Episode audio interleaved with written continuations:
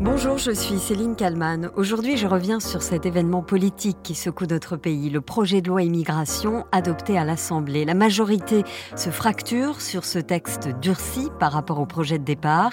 Marine Le Pen parle de victoire idéologique. Je vous explique tout dans le titre à la une.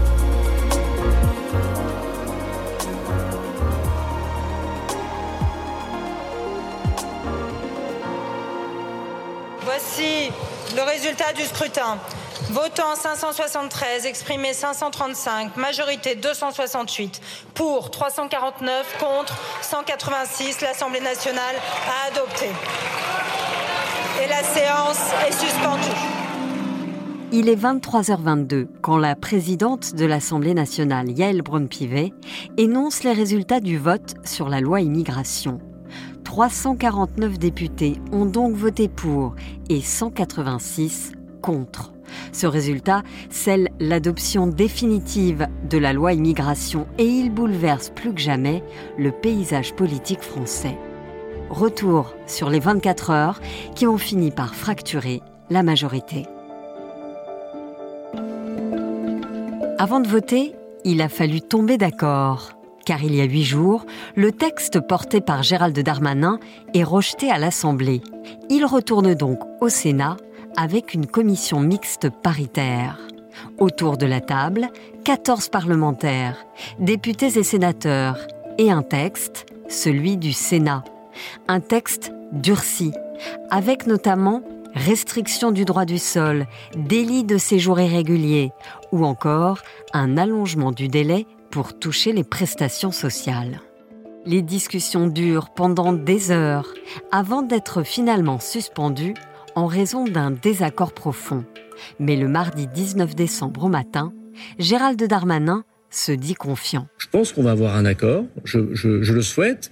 On fait tout pour l'avoir, pas à n'importe quel prix, pas dans n'importe quelle condition. Il y a ceux qui travaillent qui doivent être aidés, qu'ils soient français ou étrangers, et puis il y a ceux qui ne travaillent pas et qui ne doivent pas être aidés, qu'ils soient français ou qu'ils soient étrangers. Mm. Donc oui, ça c'est une ligne qui pour nous est très importante et on ne cédera pas là-dessus.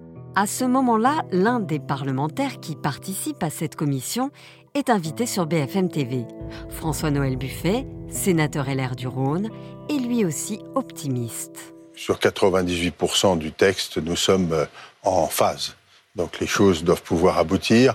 Il y a un climat de tension qui est réel avec des positions qui sont euh, effectivement divergentes, on va dire divergentes pour utiliser le mot, mais qui pourraient converger euh, si euh, chacun veut bien écouter tout le monde. Le point particulier dont parle le sénateur est l'aide au logement. Et donc, en milieu de matinée, ce mardi 19 décembre, un consensus est trouvé. Léopold Audebert, journaliste politique BFM TV la majorité aurait trouvé, euh, selon nos informations, un accord enfin avec les républicains euh, sur l'épineuse question, vous le savez, des APL. Euh, pour résumer, les étrangers en situation régulière et qui ne travaillent pas devraient attendre 5 ans avant de pouvoir les percevoir. Ceux qui travaillent pourraient les toucher après 3 mois de carence et il n'y aurait pas de carence pour les étudiants. Avec ce compromis, donc, la majorité avance vers les républicains. L'accord ne semble plus très loin. À l'Assemblée, certains députés tirent à boulet rouge sur la Macronie, comme ici Sandrine Rousseau, députée écologiste. Qu'avez-vous rejeté des demandes des républicains en fait? Qu'avez-vous rejeté? Parce qu'en fait, tout ce qu'ils demandent, vous l'acceptez. Tout. Donc c'est une capitulation, c'est une défaite, c'est une humiliation en race campagne. Ce moment est un moment clé de l'histoire de la France, je pense, de l'histoire politique de la France. Nous sommes en train de basculer et je dis à Renaissance, vous accompagnez le basculement. Bravo.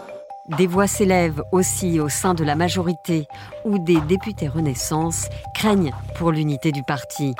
Quelques heures plus tard, débutent les questions au gouvernement. André Chassaigne, député de la NUPES, attaque tous azimuts Elisabeth Borne.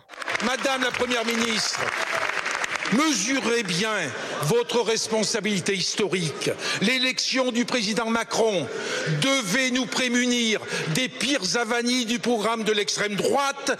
Aujourd'hui, de bouclier, vous êtes devenu le marchepied. La Première ministre lui répond fermement, pointant du doigt la responsabilité de la NUPES. Monsieur le Président Chassaigne, la NUPES est bien mal placée pour faire des procès en compromission avec l'extrême droite. C'est la NUPES qui fait en permanence des appels du pied au Rassemblement national. C'est la NUPES qui vote avec lui. C'est la NUPES avec sa motion de rejet qui a bloqué le débat main dans la main avec le Rassemblement national. Alors soyez clairs, face à l'extrême droite, la NUPES est dans la collision, nous, nous la combattons. Des bruits de couloir arrivent jusqu'aux oreilles des journalistes. Des ministres de gauche menacent de démissionner. Nous verrons que l'un d'eux a mis sa menace à exécution. À 15h45, la commission mixte paritaire parvient enfin à un compromis. Gérald Darmanin, le ministre de l'Intérieur, s'en réjouit et attaque Marine Le Pen. Le texte aujourd'hui, il est beaucoup moins dur que le texte du Sénat, puisque sur 15 articles, il y a eu soit des suppressions, soit des modifications de la part du Sénat. Et il y a toujours la mesure de régularisation. Donc, donc Madame, le, Pen, elle court comme, le coq de Chantecler, essaie de faire croire qu'elle fait lever le soleil. Mais Madame Le, Pen, elle court, elle court, et elle n'arrive pas à justifier son revirement. Elle va donc voter, et peut-être euh, qu'il faudra le noter, pour des mesures de régularisation des sans-papiers. L'aile gauche de la majorité est particulièrement mal à l'aise.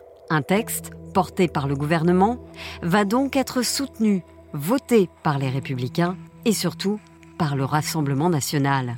Boris Vallaud, député des Landes et président du groupe Parti socialiste à l'Assemblée, ne comprend pas comment les lignes rouges ont pu être franchies. Il y avait des lignes rouges théoriquement et toutes les lignes rouges ont été dépassées pour, j'allais dire, arriver sur des lignes qui étaient des lignes bleu marine. Je comprends le malaise d'une majorité qui se souvient peut-être pour une part d'entre elles des conditions d'élection euh, d'Emmanuel Macron 2017, euh, 2022, quand euh, pour faire obstacle aux idées du Front National, à Marine Le Pen, nos voix se sont mêlées euh, parce qu'il en allait de l'essentiel. Et bien tout cela, visiblement, a été remisé à loin par les excès euh, du gouvernement et en particulier du ministre de l'Intérieur. Les lignes rouges franchies, dénoncées par la gauche, sont les suivantes. L'aide au logement, nous en avons déjà parlé. L'aide médicale d'État, le gouvernement s'est engagé à la réformer début 2024.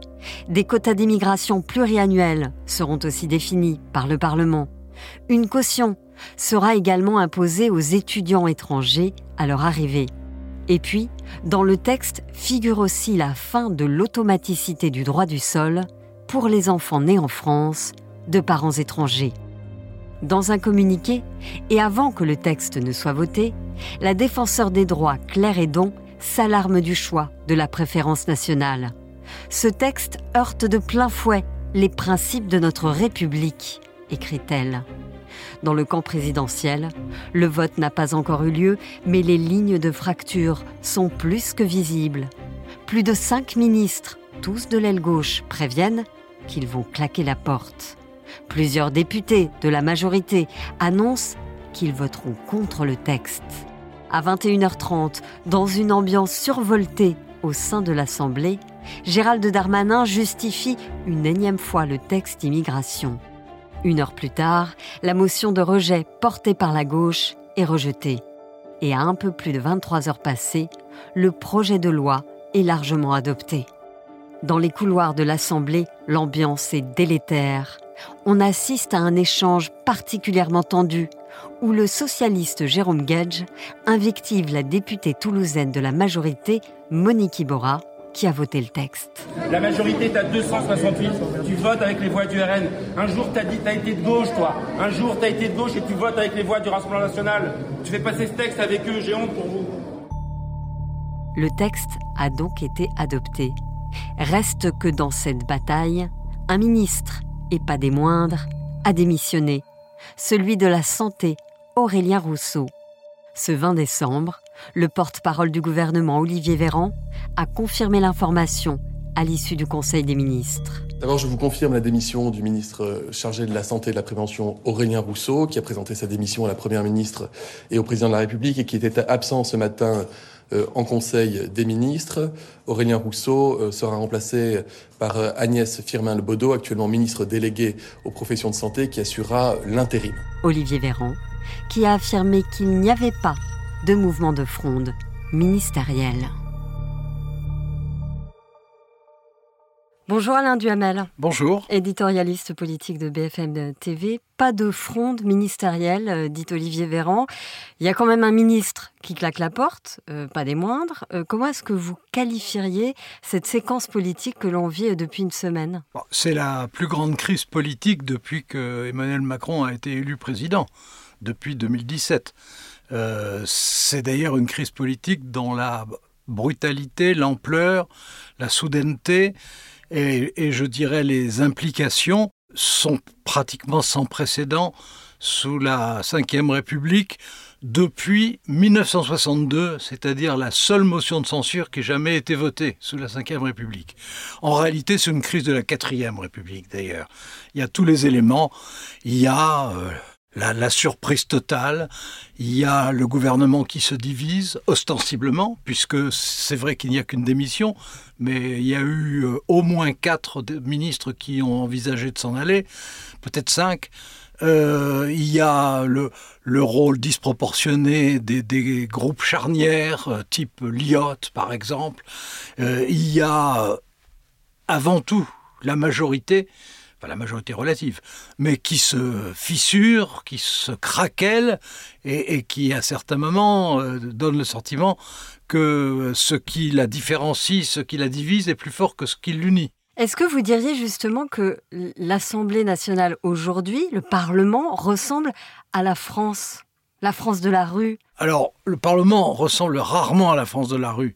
Ce Parlement-là ressemble assez bien au départ à la distribution de l'opinion. C'est-à-dire que c'est amusant puisque c'était au scrutin majoritaire, mais qu'en réalité, euh, le rapport des forces à l'Assemblée, euh, si ça avait été la représentation proportionnelle, donc ce qui ressemble le plus théoriquement aux Français, ça aurait été les mêmes résultats. Plus les mois passent, et cette semaine, plus les jours passent, et évidemment, plus le, décalage entre euh, le Palais Bourbon et, les Français est flagrant. Dans cette histoire, d'ailleurs, il y a, une des choses dont on, parle plus tellement, ce qui est assez paradoxal, c'est que euh, les Français sont favorables au vote d'une loi. Alors je ne dis pas qu'ils en connaissent tout, les dimensions et toutes les implications. Mais ils sont favorables, ils sont demandeurs, et même, puisque les, derniers sondages, en tout cas, convergent sur ce point, ils en voudraient plutôt plus. Alors, je ne dis pas qu'ils aient raison, hein, mais, mais euh, ça prouve que là aussi, il y a un décalage. Le Parlement a bien approuvé la loi sur l'immigration. Est-ce que c'est quand même une victoire parlementaire pour le président? Non. Ça, on aurait pu imaginer que ça le soit, puisqu'il tenait beaucoup à cette loi, puisque cette loi, ça fait 18 mois qu'on en parlait, et qu'avec la loi sur les retraites, c'était les, disons, les deux plus théâtrales euh, de son second mandat. Mais compte tenu de ce qui s'est passé hier euh, et, du climat qu'il y a aujourd'hui même, euh, non, on ne peut pas dire que ce soit une victoire. Il, a atteint son objectif, si j'ose dire, mais à son propre détriment. Alors quelle est aujourd'hui sa marge de manœuvre? Bah, sa marge de manœuvre euh, est réduite. Euh, en fait, il va être obligé, d'ailleurs c'est son tempérament, il va être obligé de contre-attaquer euh, bah, dès ce soir à la télévision. Et pour contre-attaquer, bah, ça signifie qu'il y aura dans les semaines qui viennent, mais, mais je parle plutôt du mois de janvier que du mois de février, forcément non seulement un remaniement, mais logiquement un changement de Premier ministre et euh, de nouveaux objectifs euh, qui devront être fixés et, qui parlent aux Français, qui correspondent à des sujets qui les concernent et qui les intéressent. Autrement dit, il a absolument, après ce qui s'est passé, qui est, pour dire les choses comme elles sont, une défaite, il a absolument besoin d'une contre-offensive rapide. Quand il y a une défaite, il y a quand même des gagnants. Euh, il y en a toujours. Aujourd'hui, ce sont qui les gagnants? Ce sont le Rassemblement euh, national? Bah, Il y a les Républicains quand même, puisque c'est la première fois depuis le début de ce mandat-là qu'ils arrivent à leur fin, puisque la loi, il ne faut pas tourner autour du pot, la loi, c'est la loi Rotaillot. Hein, euh, c'est lui qui avait fourni non seulement le schéma, mais toutes les modalités.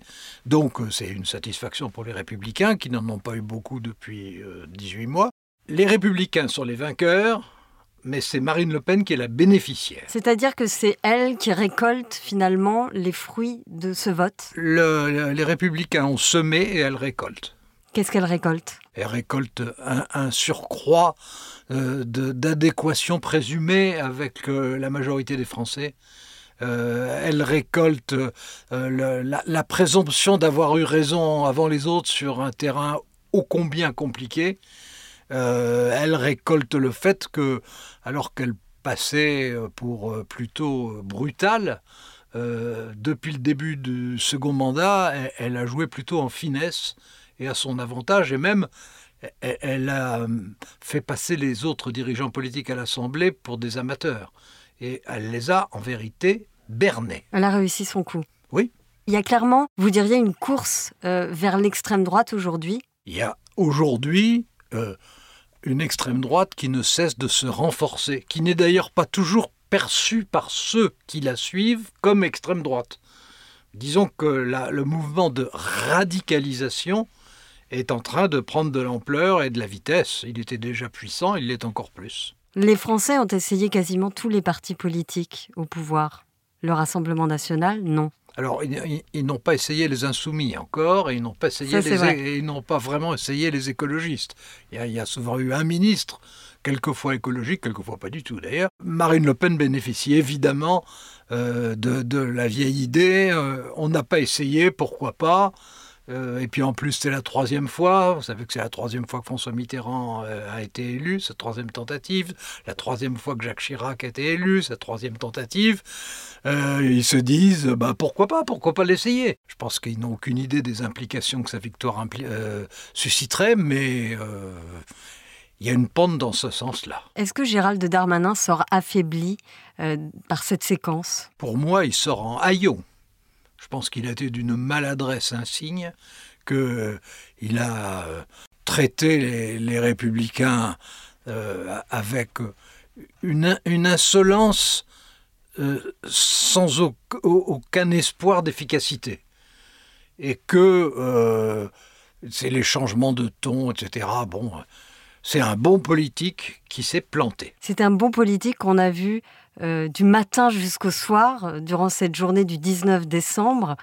Euh, parler, parler, parler, être là, être là, être là. Je pose une question un petit peu naïve, mais physiquement, comment est-ce qu'il fait? Comment est-ce qu'il tient? Ah bah dans les périodes de grande tension politique, ceux qui sont vraiment des politiques professionnels ont des réserves d'énergie, ça, il n'y a pas de doute. Ce sont des bêtes politiques. Oui, mais en l'occurrence, c'est une bête politique qui s'est aveuglée. Et comme vous, vous êtes une bête euh, d'intervieweur, une bête de Ça, je ne sais pas. journaliste politique. On peut parler de votre, euh, votre tempérament et aussi de, votre présence à l'antenne. Vous êtes tout le temps là, euh, Alain Duhamel. Ça m'arrive. je vous remercie beaucoup d'avoir répondu à mes questions pour le titre à la une. Merci. Et merci à Marie Aimée pour le montage de cet épisode. Merci à vous de l'avoir écouté. N'oubliez pas que vous pouvez vous abonner au titre à la une pour ne rater aucun épisode. Je vous dis à demain pour un nouveau numéro.